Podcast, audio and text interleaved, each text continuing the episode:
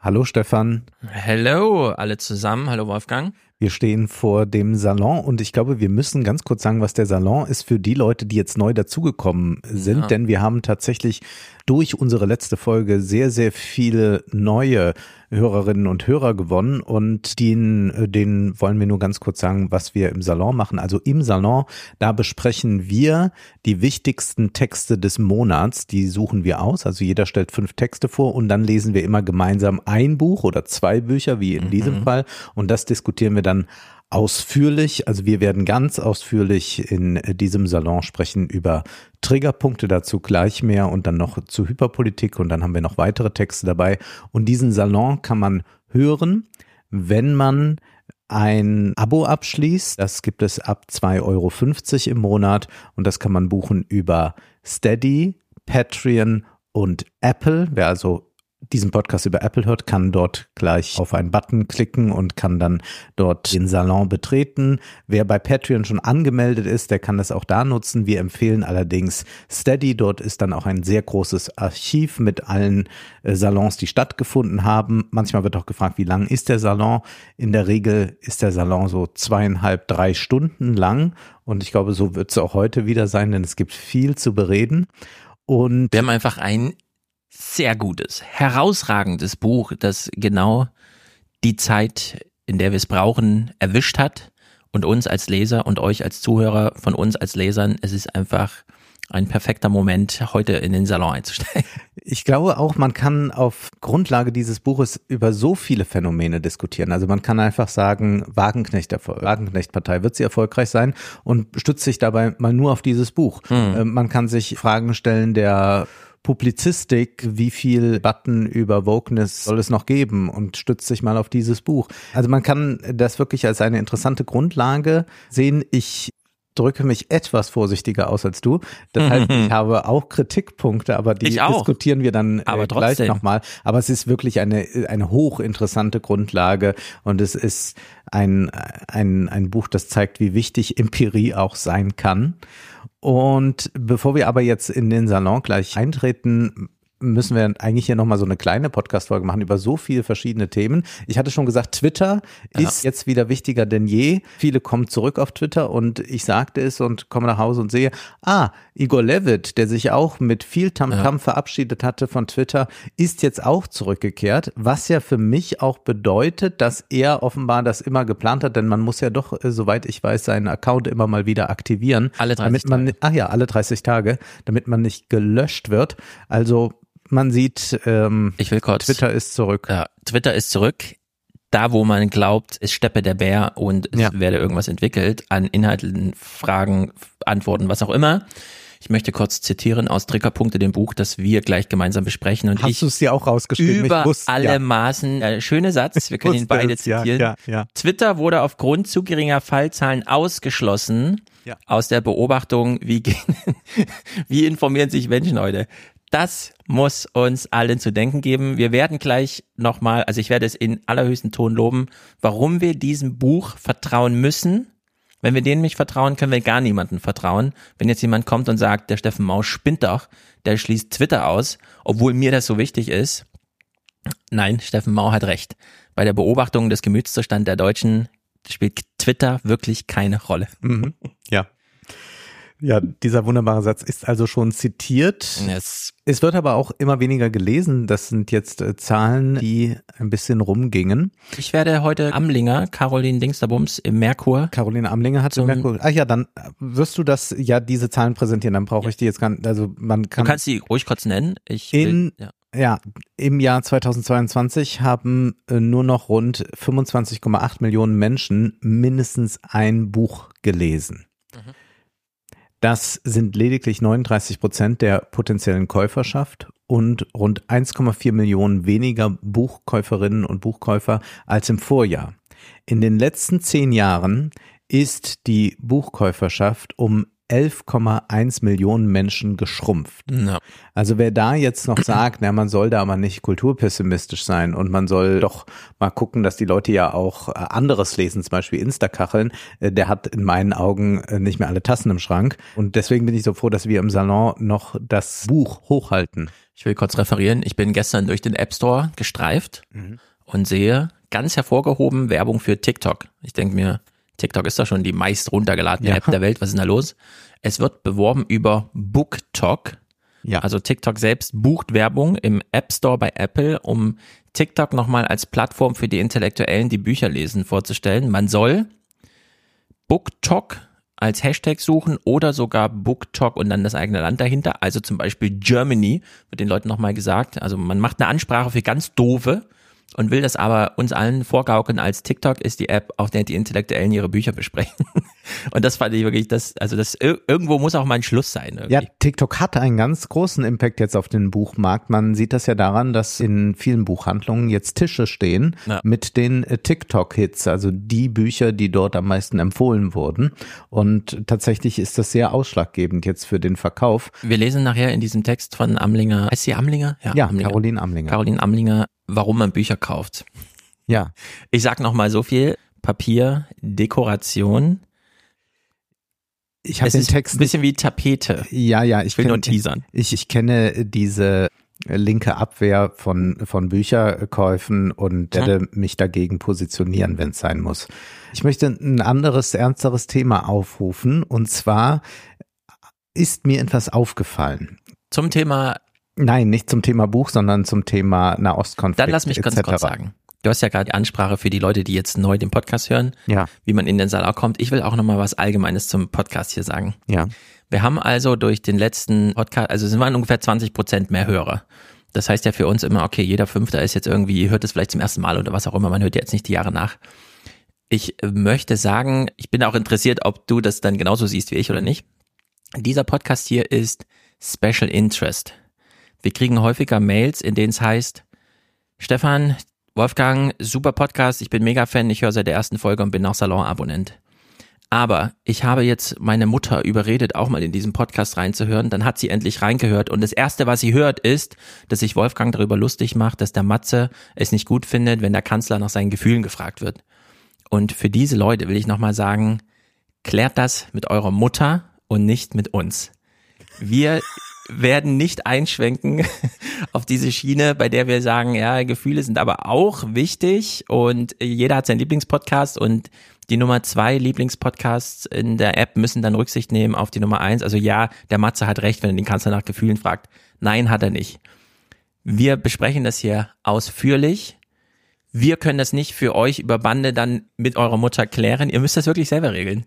Das hier ist ein Special Interest Podcast der sich irgendwie nicht an die breite Masse richtet. Wir, wir haben so den Anspruch, dass man noch minimal, und jetzt schwenke ich um auf das, was du sagen möchtest, minimal mitdenken und selbst mitfühlen, die also nicht in einem einstündigen Podcast eine einstündige Ansprache brauchen, dass man in ihrem Inneren irgendwo noch Reste von Antisemitismus gefunden hat, die jetzt rausgeprügelt werden müssen durch eine Radioansprache. Dann, das ist einfach der falsche Podcast dafür. Ja, Emotionen kann man sich überall holen. Aber nicht Richtig. hier bei uns. Gerade jetzt kann man sie sich überall holen, aber nicht bei uns. Ja. Also ich empfehle auch. Podcastland ist voller Antisemitismus-Emotionen. Holt sie euch ab, wenn ihr ja. das braucht. Oder ins Kino gehen, da gibt's auch mhm. äh, viele Emotionen. Wie formulierte es doch einmal Söder beim Münchner Filmfest? Ich liebe im Kino die Anhäufung der Gefühle. Ja, ja, genau. Ja, und Geht Anhäufung der Gefühle machen wir jetzt nicht. Und das ist perfekt als Überleitung zu dem, was mir aufgefallen ist, nämlich zur Emotionalisierung ja. bei Opfern. Und zwar haben wir eine merkwürdige Opferhierarchie und wir haben die selbst auch schon hier bedient, das will ich gleich zugestehen. Nämlich wir unterscheiden zwischen Zivilisten und Soldaten und das ist ja eine Unterscheidung, die man erstmal machen muss, um zu sagen, wer kämpft eigentlich irgendwo, wer ist noch auch Opfer dieser Kämpfe. Und dann kann man natürlich dieses böse Wort Kollateralschaden in den Mund nehmen. Mhm. Also die Zivilisten sind dabei auch mit draufgegangen, aber eigentlich ging es um eine andere Auseinandersetzung. Aber da würde ich erst einmal festhalten wollen, dass auch jeder Soldat ein Mensch ist Und möglicherweise ist dieser Soldat auch ein ideologisch manipulierter, verblendeter, was auch immer. Also auch Soldaten als Opfer sollten wir als Opfer anerkennen, wenngleich ich schon für diese Unterscheidung Soldat und Zivilist bin, denn sonst wird alles diffus. Aber wenn wir über die Zivilisten reden, dann machen wir auch nochmal eine Unterscheidung, nämlich zwischen Männern, Frauen und Kindern. Und Kinder werden jetzt ganz besonders nach vorne gestellt, also als große Opfer zum Beispiel jetzt in Gaza. Und da möchte ich doch gewisse Zweifel anmelden. Also Kinder sind unschuldig, weil sie unmündig sind. Also sie können nicht wählen, sie wissen noch nicht so genau, wie alles läuft und sie sind da irgendwie hineingeworfen und können natürlich gar nichts für irgendwelche geopolitischen Konflikte. Mhm. Aber ich würde auch deutlich machen wollen, dass die meisten Zivilisten ja auch nichts dafür können. Also wenn jetzt die Bundesregierung sich von unseren Militärexperten überreden lässt, in den Krieg zu ziehen, was man ja sich vorstellen könnte, dann ist das auch nicht mein Krieg. Also ich bin dann auch Opfer.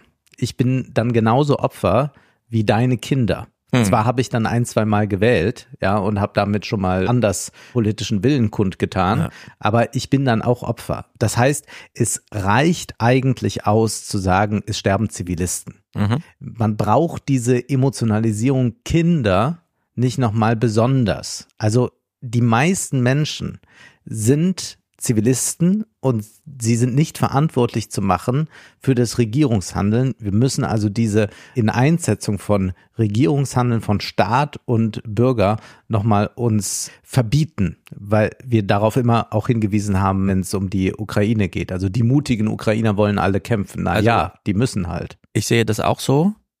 Manchmal denke ich aber in der politischen Ansprache oder im reflektierenden Gespräch unter Journalisten, ein paar Shortcuts wären schon gut und Kinder sind so ein Shortcut. Mhm. Denn ja. derzeit ist ja besonders unklar, ja, sind in Gaza wirklich alle unschuldig, sind wirklich alle Palästinenser nicht mit der Hamas zu, unter, zu verwechseln und was auch immer. Ja. Und da würde ich sagen, diskutiert das gerne, aber die Hälfte dort sind Kinder und also da verbietet sich's, ja. die als Hamas-Kämpfer einfach anzusehen. Ich würde allerdings auch gerne sagen, nee, grundsätzlich, also auch 20-Jährige, die in Gaza leben, sind halt da eingesperrt und eingezäunt und so weiter. Und wir haben ja von Lanz und so beschrieben bekommen, wie es ist, durch so ein Grenzding mal zu treten. Äh, da würde ich auch sagen, lieber grundsätzlich nicht Volker Beck glauben, er wurde in die Gefechtszone definiert und deswegen sind das alles Kämpfer, mhm. die dort anzutreffen sind, sondern nein, das sind alles Menschen. Ja, dann werde ich heute noch einen Text vorstellen im Salon zum Ceasefire, also zum Waffenstillstand, der mhm. gefordert wird, der überraschenderweise vom Editorial Board der Financial Times kommt, dieser Text, ja. Äh, was doch ganz erstaunlich ist. Aber auch da würde ich mal ganz kurz sagen wollen, ja, wir sind in einer anderen Situation als in dem Konflikt zwischen Russland und der Ukraine. Aber ich finde es dann doch ganz interessant, und ich hoffe, dass diejenigen, die jetzt den Waffenstillstand ablehnen, sich nicht so sehr irren wie alle, die für Waffenlieferungen an die Ukraine waren. Mhm. Also zur Erinnerung, der Krieg dauert jetzt 600 Tage lang. Ja. Der Frontverlauf hat sich nicht verändert. Hunderttausende sind gestorben. Und das wurde auch dann nie mehr in den progressiven Podcasts und Sendungen thematisiert. Ja, das ist ja einfach gar kein Thema mehr. Ukraine, da wurde jetzt ganz viel gestorben in diesem Monat. Das findet, ja, man sonst. findet Berichte dazu, sonst, ja. aber das ist nicht das Thema derer, die sonst für Waffenlieferungen alles waren. Und selbst wenn man mal die Zivilisten ausblendet, was man niemals tun sollte, dann bleibt ja auch die Frage, kann man mit den jetzt von Israel angewandten militärischen Mitteln die Hamas besiegen? Mhm. Das wäre ja die strategische Frage, die auch zu stellen ist. Und aus der Erfahrung 22 Jahre lang Krieg gegen den Terror sehen wir ja, wie wenig das funktioniert. Und man muss jetzt natürlich sagen, und das stimmt, wird ja immer wieder eingewendet, die Hamas verwendet Zivilisten als Schutzschilde. Aber gerade wenn man das ja weiß, ist die Frage, ob man die Strategie dann der Hamas Menschen als Schutzschild zu benutzen, aufgehen lässt. Denn wir befinden uns ja auch in einem Bilderkrieg, in einem TikTok-Krieg. Und deshalb würde ich auch da nochmal äh, gewisse Zweifel anlegen wollen. Also ich finde schon erstaunlich, wie dann doch manche so sich so, so ganz bewusst sind, was jetzt gerade zu tun ist. Und ich würde aber auch festhalten wollen, dass ich auch gewisse Doppelstandards beobachte. Also es gibt auch einige, die für möglichst viele Waffenlieferungen an die Ukraine waren und die auch nie die nicht vorhandenen Fluchtmöglichkeiten für ukrainische Männer thematisiert haben, die aber jetzt aufs Schärfste die israelische militärische Reaktion verurteilen. Und da wundere ich mich dann schon, warum man jetzt bei Israel sagt, na, das sollen die nicht, aber hier äh, damals war das alles okay. Ich will mal zu diesem, was du jetzt angesprochen hast, es gibt, kannte ihn nicht, Tobias Huch, hat auf Twitter 36.000 Follower, bezeichnet sich als Journalist, seit 16 Jahren Entwicklungs-, Not- und Flüchtlingshelfer in, und dann kommen ein paar Flaggen, zehn Stück, unter anderem China, Ukraine, Palästina und so weiter. Menschenrechtsaktivist. Schreibt dann auf Twitter, die Forderung nach einem Waffenstillstand im Krieg gegen die, Zitat, Hashtag Hamas in Hashtag Gaza ist nichts anderes als Hashtag Antisemitismus. Äh, also Antisemitismus als Hashtag zu benutzen ist, also da würde ich sagen, da sollten wir mal grundsätzlich drüber diskutieren, wie bei der Frage, darf man ein Konzentrationslager einfach als KZ abkürzen? Mhm. Also kann man diesen semantischen, ich sitze irgendwo rum und möchte halt darüber reden und dann sage ich einfach KZ, weil mir das Wort zu lang ist oder sowas. Ja? Mhm. Also darf man sich solche Bequemlichkeiten geben. Und wenn man sich jetzt die letzte Woche, zum Beispiel seit wir den Podcast aufgenommen haben, äh, mal anschaut, was so im Deutschlandfunk bei der Zeit oder was auch immer an Podcast produziert wurde zum Thema. Man muss nochmal dieselbe Kritik anbringen, wie ich sie schon angebracht habe, zum Beispiel Aufwachen-Podcast vom September zu Aiwanger. Mhm. Die Journalisten benutzen Antisemitismus als Begriff wirklich nur als Hashtag. Wie so ein Meme, dass man sich hin und her schießt in so einer Freundesgruppe, wo man eben schon seit Wochen keinen Text mehr geschrieben hat, sondern nur noch, ah, hier, guck mal, ich habe ein lustiges Bild gefunden, zack, und dann kommt das nächste, zack, zack, zack, zack. Also man hat nur noch so eine, früher sprach man von, ah, was ist eigentlich ein Facebook-Freund? Und dann hat man so ein parasoziales Bild aufgemacht. Mhm. Jetzt ist es wirklich nur noch pseudosoziale Memeship. Mhm. Also ist von Friendship eigentlich nichts übrig. Und dieses Prinzip, dass man sich einfach so Sachen hin und her shootet, in der Hoffnung, dass es so auf Resonanz stößt und man dann morgen so ein lustiges Bild zurückbekommt oder so, obwohl man ja selber jeden Tag drei Stunden durch irgendwelche Feeds scrollt und genug Material hat, um sich zu begeistern oder zu belustigen. Und so ungefähr in diesem Kommunikationsverhalten sind alle Journalisten gerade. Die reden zwar eine Stunde zum Thema, aber was jetzt Antisemitismus ist und dass man dann auch feststellt, beim Deutschlandfunk zum Beispiel, ja, wir waren gestern auf der pro-israelischen Demonstration und da waren aber gar keine jungen Leute. Da frage ich mich, ja, wo sind denn die jungen Leute? Also vielleicht muss man denen nochmal erklären, was ist jetzt genau Antisemitismus und wo ist das Problem? Mhm. Und nicht einfach nur, ich habe jetzt Antisemitismus gesagt, damit haben jetzt alle zehn Puls höher, sind irgendwie alarmiert, ducken sich, niemand stellt mal eine Frage, alle hören zu. Ja. ja also diese frontale Ansprache irgendwie zum Thema Antisemitismus funktioniert einfach nicht. Ja. Und man hat doch im September gesehen, dass der Aiwanger einen Antisemitismusvorwurf bekommt, zwei Tage lang völlig aus dem Häuschen ist, auf dem Parkplatz irgendwie rumeilt, sich vor Journalisten versteckt und dann sich irgendwie rausredet, dann allerdings aufgeklärt wird von seinen Beratern, was es jetzt grundsätzlich mit, wie machen wir Wahlkampf und so weiter auf sich hat. Und ab Tag drei wie ein König auftritt. Ja. Morgens freudig in die Festzelte reinrennt, wo der bayerische Wahlkampf läuft und dort einfach eine Salve nach der anderen abfeuert, wie Trump, der einfach alle Leute aufstellte und meinte, guckt mal hinter euch, das sind die Journalisten, die hassen wir jetzt gemeinsam. Ja. Also ungefähr so in diesem, in dieser Methode, in diesem Modus, aber nicht so inhaltlich ja. zitierfähig.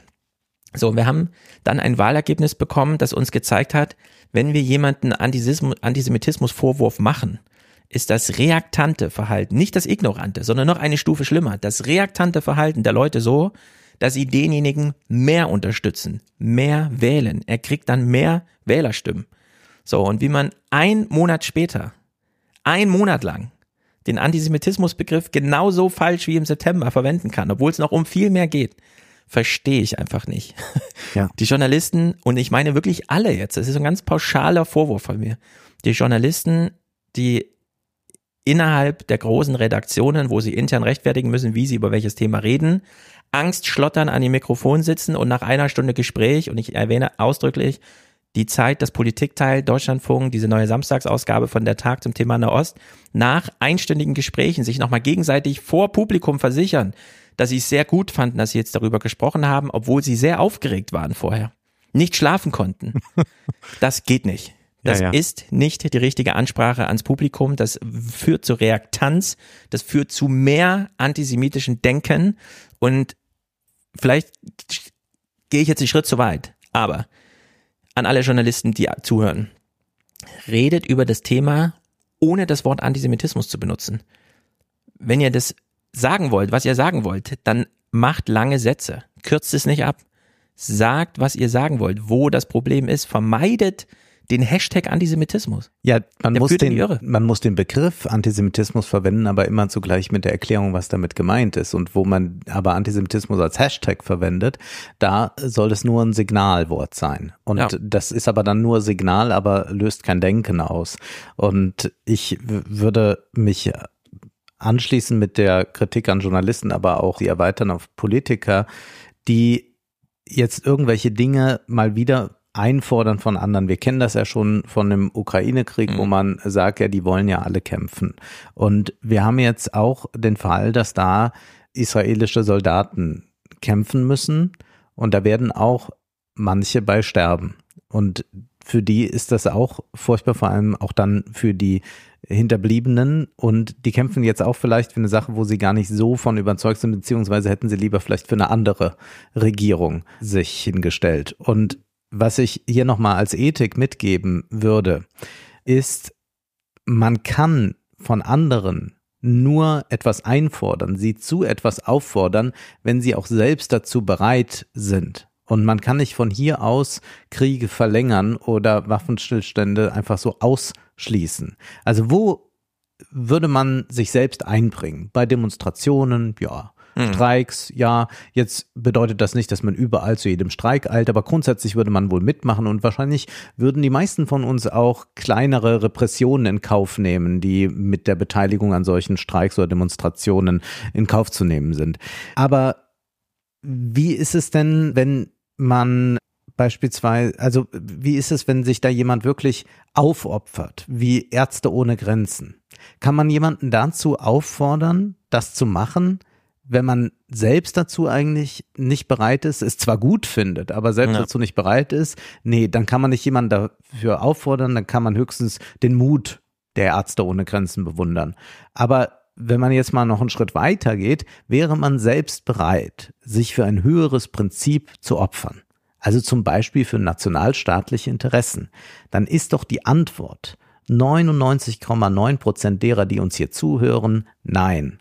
Und deshalb sollten sie auch nicht fordern, dass irgendwelche Soldaten irgendwo reingehen, ja. Bodenoffensiven machen und umgekehrt sollte man ja auch nochmal überlegen, wäre man bereit, selbst für ein höheres Prinzip als Kollateralschaden zu enden, also als toter Zivilist. Natürlich auch überhaupt nicht. Und deswegen darf man natürlich auch nicht einfach so darüber hinweggehen, dass wahnsinnig viele Zivilisten jetzt in Gaza sterben und sagen, na ja, mhm. aber so ist es halt. Also da macht man es sich ethisch so einfach oder man denkt überhaupt gar nicht darüber nach. Damit habe ich auch keinen Lösungsvorschlag zur Hand, nur ich finde diese Leichtfertigkeit, mit der da mal gerade über Kriege hunderte Kilometer weiter weg äh, geredet wird, sehr, sehr besorgniserregend.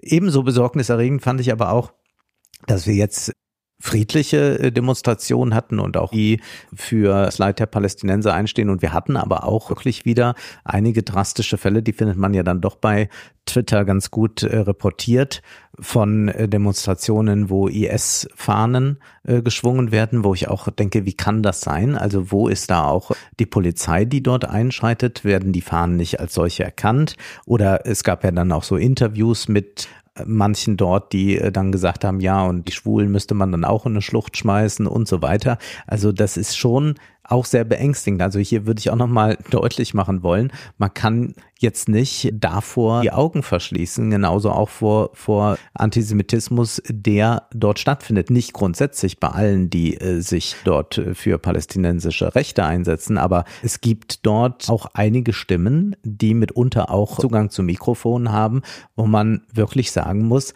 da ist nicht irgendein progressive Idee dahinter, ganz im Gegenteil, das ist reinste Regression und Repression. Da muss man aber auch sehen, dass wie soll man sagen, sowas einzugrenzen. Es wird ja immer so politische Forderungen gestellt, wir brauchen mehr Verbote oder was auch immer. Wir haben ja zum Beispiel, Nancy Faeser hat ja das Betätigungsverbot der Hamas erwirkt hier in Deutschland, ja. wo man sich fragt, hey, wieso war das nicht schon vorher? Mhm. Und dann stellt man fest, ach so, die waren vorher schon verboten. Also ja. es gibt sozusagen noch mal eine Stufe drauf auf das Verbot, Betätigungsverbot. Nur irgendwo ist da eine Grenze erreicht. Also wir haben das bei G20 erlebt. Hamburg muss abgesichert werden und ist einfach jeder deutscher Polizist in Hamburg. Also wäre in Stuttgart naja. eine große Terrorlage passiert, hätten wir das nicht geregelt bekommt, bekommen. So, und die Ressourcen eines Staates sind wirklich sehr, sehr begrenzt. Bei der Frage, warum findet gerade kein Krieg in Israel statt, sondern warum ist das so contained auf Gaza? Warum findet der Krieg der, in der Ukraine nur in der Ukraine statt? Nach so viel Zeit und so viel Gefühlen und so weiter, die da eine Rolle spielen. Ich habe gestern ein Interview gesehen, das mir empfohlen wurde bei Tucker Carlson mit einem amerikanischen Militär, der irgendwie außer Dienst und so weiter, altersbedingt. Und da, der Typ hat aber kurz beschrieben, naja, wir können mit unseren Flugzeugträgern bis nach Sizilien fahren. Mhm. Wenn wir näher ranfahren an die Gegend, sind wir in der Reichweite der iranischen Raketen. Und das Problem ist, wenn wir näher ranfahren, müssen sich auch die Iraner intern rechtfertigen, warum sie nicht einfach auf unser Boot schießen. Also in dem Moment, ja. wo man das zuzieht, kommen die auch im Parlament gestellten Fragen, wie zum Beispiel, und das war ja tatsächlich gestern, wie es auf ich habe es nur bei Twitter gelesen. Ich bin gespannt, wie das im deutschen Journalismus nochmal reflektiert wird. Aber ein israelisches Regierungsmitglied fragt öffentlich, warum man nicht einfach eine Atombombe auf Gaza schmeißt. Woraufhin Netanyahu entscheidet, der Typ nimmt erstmal nicht wieder an Kabinettssitzung teil und eine Stunde später heißt es, ja doch, er hat sich irgendwie erklärt und jetzt darf er wieder teilnehmen.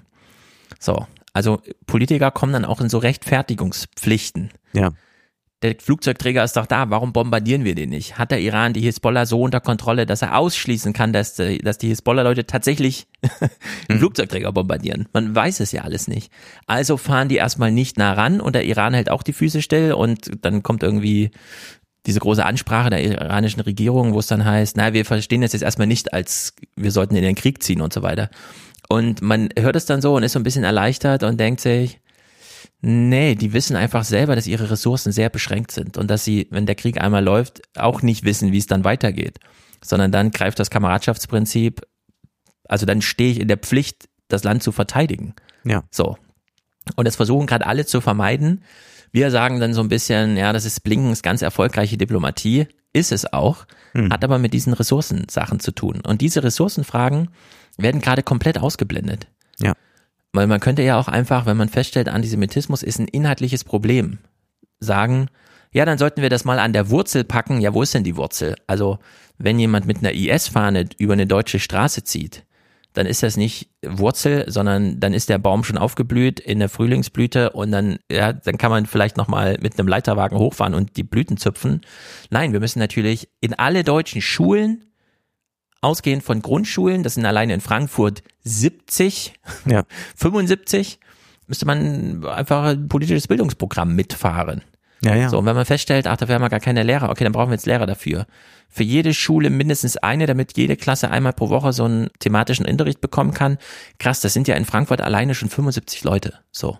Mhm. Dann muss man halt dann reingehen. Aber einfach am Ende eines tun, ja. nicht gegangenen Weges plötzlich festzustellen, oh, IS-Flaggen auf deutschen Straßen und dann eine politische Antwort formulieren, schwierig. Ja. Also da ist einfach vorher so viel verschlafen und verpennt worden.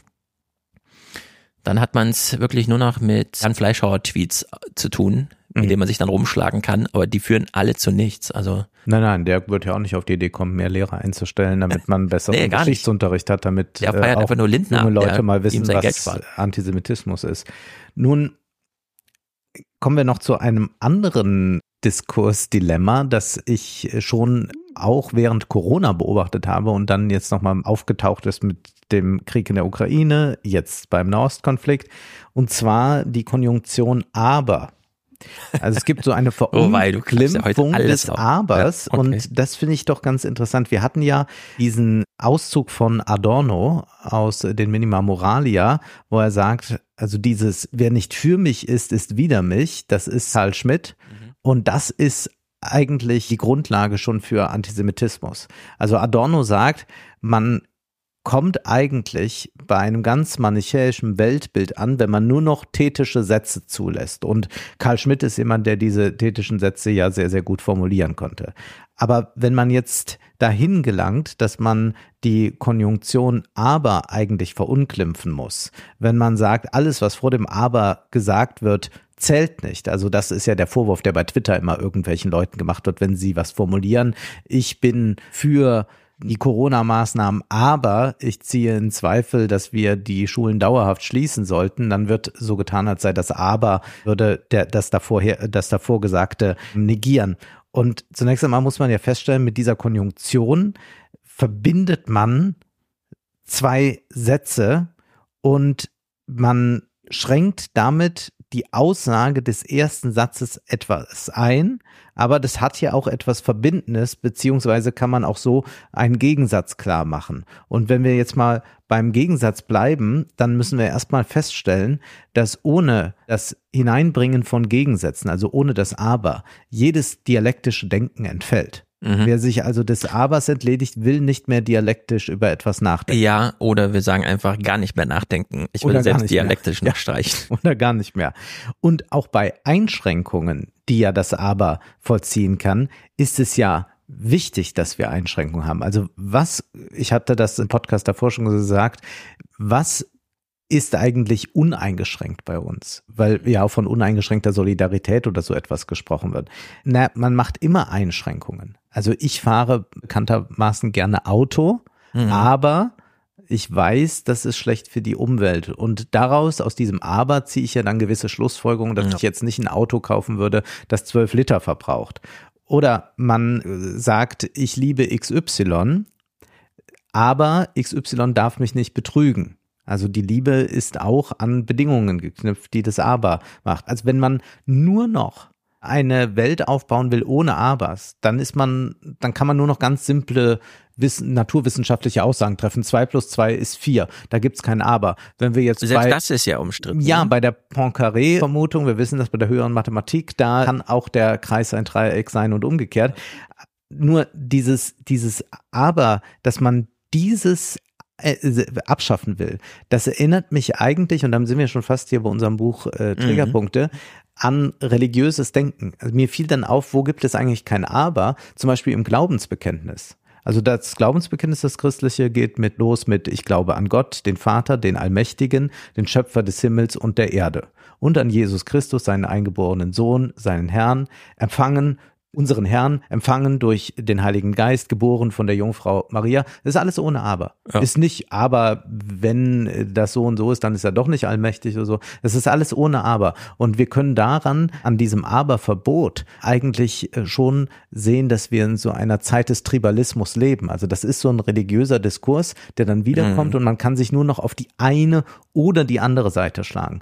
Und Deswegen würde ich auch da nochmal plädieren für eine Differenzierung. Es gibt Abers, die berechtigt sind und Abers, die nicht berechtigt sind. Also ich habe mal zwei Beispiele mir extra aufgeschrieben, um das klar zu machen.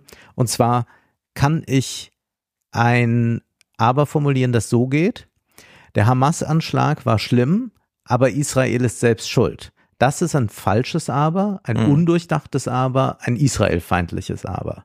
Jetzt komme ich mit einem anderen Aber. Israel hat das Recht, sich zu verteidigen, aber Israel muss dabei das Völkerrecht beachten.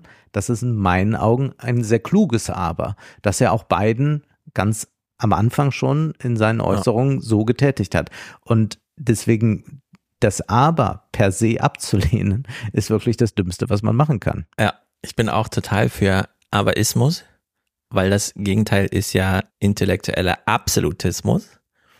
Oder anders formuliert nach Harari, diese Faulheit, vor der er ja. uns warnte, dass wir einfach die Sätze, die uns so vorgelegt werden, einfach übernehmen. Das machen wir nicht. Und bei Triggerpunkt ist ja ganz interessant, Steffen Maust ist ja so wichtig, dass man fast denkt, er hätte noch drüber nachgedacht, das Buch einfach Ja-Aber-Gesellschaft, die Ja-Aber-Gesellschaft zu nennen. Ja. Gut, ja. also damit gehen wir gleich in den Salon. Ich möchte unbedingt noch den Kragen rehabilitieren. Oh Denn er ist doch in Verruf gekommen zuletzt, wie ihr mitbekommen habt. Nein, das müssen wir kurz erklären, das haben nicht alle mitbekommen, ja. denn viele Seligen sind ja auch nicht bei Twitter und sonst wo. Also, Greta Thunberg hat sich ja mehrmals geäußert zum Thema Nahostkonflikt und die ist dort auf der palästinensischen Seite, um es möglichst vorsichtig auszudrücken. Ich würde aber ihr ganz klar vorwerfen, dass sie Doppelstandards anlegt und dass mhm. sie auch dazu geschwiegen hat, was die Hamas, Hamas angerichtet hat in Israel. Und ich finde das eine sehr, sehr fürchterliche Tendenz und will noch auch dazu sagen, Greta Thunberg war diejenige gewesen, die ein Aber-Verbot auch erteilt hat durch eine spezielle Formulierung, im Ukraine-Krieg. Sie sprach hm. nämlich immer vom unprovozierten Angriffskrieg Russlands. Oh. Und dieses unprovoziert, also man kann natürlich darüber streiten, was ist eine Provokation und was nicht. Und ich ja. würde auch nicht sagen, ja, Putin musste das so machen. Aber indem man gleich sagt, unprovoziert, tut man also so, als sei dieser Krieg aus dem Nichts gekommen und Hab sei dann einfach so da. Ja. Und damit hat sie auch so ein Diskursverbot verhängt. Und jetzt kommt sie aber mit so einem riesigen Aber und formuliert das als erstes, bevor sie das andere überhaupt genannt hat. Sie sagt eigentlich sofort Aber mit Aber die Palästinenser.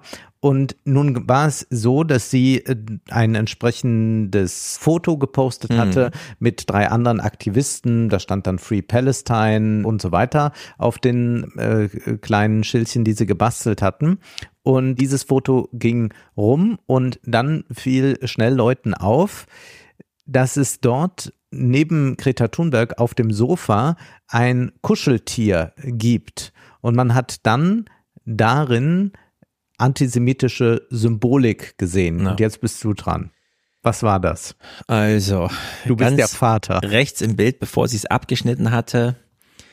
Sag mal es mal so. Ich kannte den antisemitischen Oktopus, mhm. weil ich schon mal diese Wahlplakate gesehen habe. Damals war es direkt die NSDAP oder irgendein so Superpack oder keine Ahnung. Jedenfalls die Krake, die die Welt umschlingt und so weiter. Und dann tauchte der bei Greta als kleine Kuscheltierkrake in diesem Bild mit auf. Und dann hieß es plötzlich, nee, das ist für sie als im Spektrum des Autismus, äh, Autismus genau, irgendwo verortet, ein Tier, das ihr hilft, über Emotionen zu sprechen. Und da habe ich gedacht, hä, was ist denn das für ein komisches Konzept? Laufe durch meine Wohnung und sehe plötzlich nur noch diese Kraken überall. Ach selbst bei meinem Teenager-Töchterchen auf dem Bett und denk mir, krass, die sind ja echt überall, was hat's denn damit auf sich?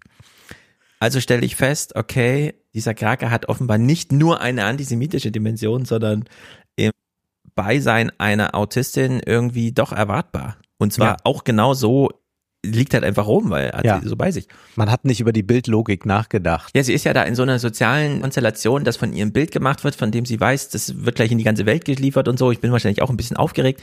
Was auch immer. Sie ist unter, als Autistin unter Leuten, also hat sie natürlich ihre Krake dabei.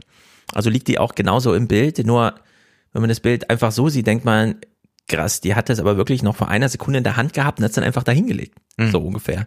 Also in der Hinsicht, ich will jetzt ja. nicht einsteigen da, aber hat, man unterstellte ihr, es sei platziert und sie wolle damit eine besondere genau. Symbolik und tragen und das Bild hat sie dann negiert. neu ja. zugeschnitten und wieder gepostet oder war dann ja. diese, diese Armlehne ja. da von diesem also den nicht mehr zu sehen. würde ich ja auch nicht machen. Genau. Wollen. Interessanterweise ist es dann so, dass ich feststelle, nee, das ist tatsächlich dieser Emotionskraker, also den stört man einfach um. Der hat gute und schlechte Laune Ah. Und dann muss das Kind nicht reden, sondern das stirbt dann einfach um. Also je nachdem, welche Seite oben ist, ist es dann, nee, ich bin gerade schlecht gelaunt, ich und so, ne? Und das Kind markiert dann einfach, äh, wie die Einstimmungslage so ist.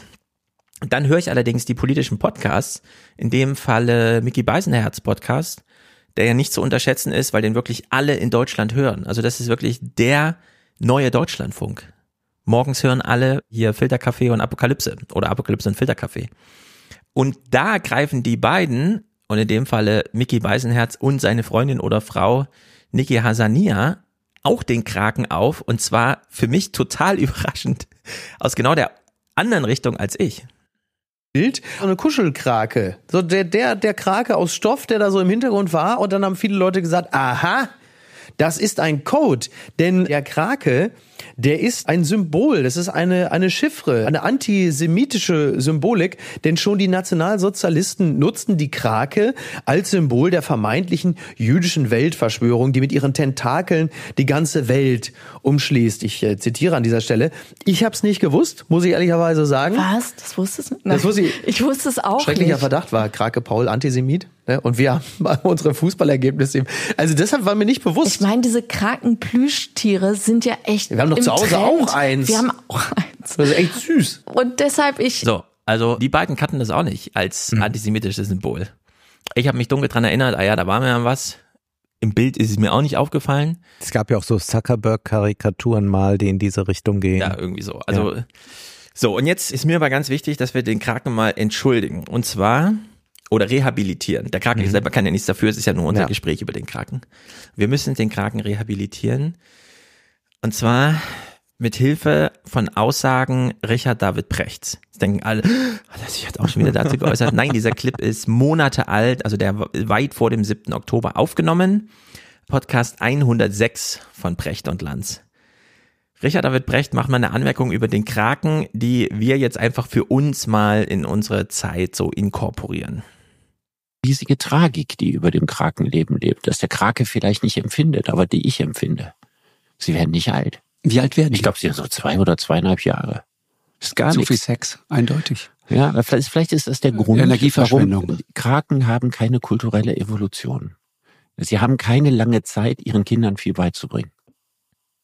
Nicht gut. Und das ist der ganz große Vorteil, den der Mensch hatte. Der, der, der Krake hat eindeutig die besseren Anlagen als der Mensch. So dolle ist das nicht, da auf den Bäumen rumzuhüpfen und ein bisschen mehr nach vorne sehen können, als zur Seite sehen können. Mhm. So, das alles, also im Grunde genommen von der Ausstattung her übertreiben wir ja immer, dass wir sagen, was wir für, für, für, für Meisterwerke die, die, die Krone, der Schöpfung sind. Ja, ja, die Krone Ja, die menschliche mhm. Hand, was die alles kann und was weiß ich was, das können die von 400 anderen Primatenarten auch. Mhm. Ja, und mit der Hand sind auch viele andere Tiere sehr geschickt. Der Krake hatte die mit Abstand besten Voraussetzungen. Aber was soll man tun, wenn er wie alle Genies ja, früh stirbt? So. Sehr schön. Ja. Jetzt können wir aber überlegen, spielen wir diesen Vorteil eigentlich gerade aus gegenüber dem Kraken? Oder ist für uns einfach immer Tag eins? Haben wir gar keinen Vorteil davon, dass wir uns an Sachen erinnern, die vielleicht schon mal nicht funktioniert haben? Aus der Geschichte lernen, Kinder sozialisieren? Oder ignorieren wir das alles gerade und verhalten uns wie Kraken? Ich denke, die Antwort kann jeder selbst geben. Sehr gut. Jeder macht jetzt bitte einfach die Krakenreflexion, ja? Bin ja. ich eigentlich gerade auf Krakenniveau? Zwei, zwei Jahre alt oder, oder älter. Ja, kann ich noch den Kindern was mitgeben.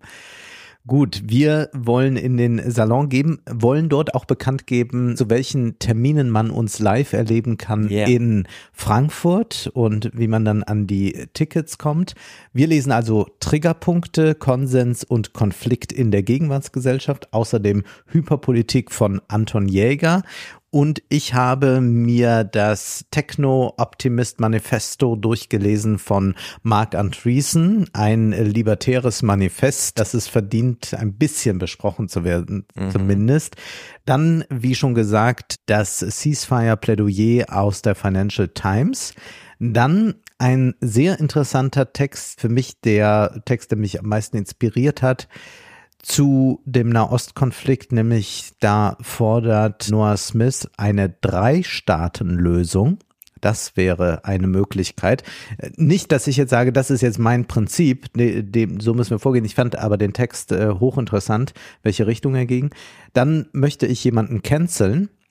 Und zwar Ricarda Lang. Sie hat gemeinsam What? mit Winfried Kretschmer einen Text geschrieben, wie wir jetzt äh, mit Migranten umgehen sollen. Und ich will mal so sagen, hätte den Sarah Wagenknecht geschrieben, wäre der Teufel los, aber offenbar geht das alles so durch. Mhm. Also Kretschmann und Lang schreiben im Tagesspiegel darüber.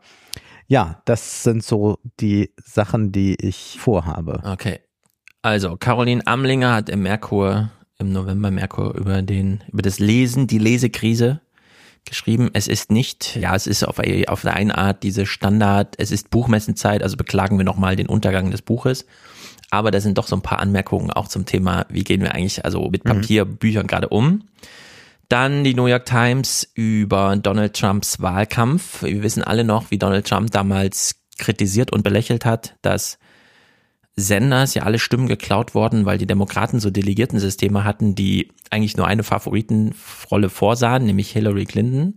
Davon hat Trump sehr gelernt, wie man sowas macht. Und zwar in jedem einzelnen amerikanischen Staat.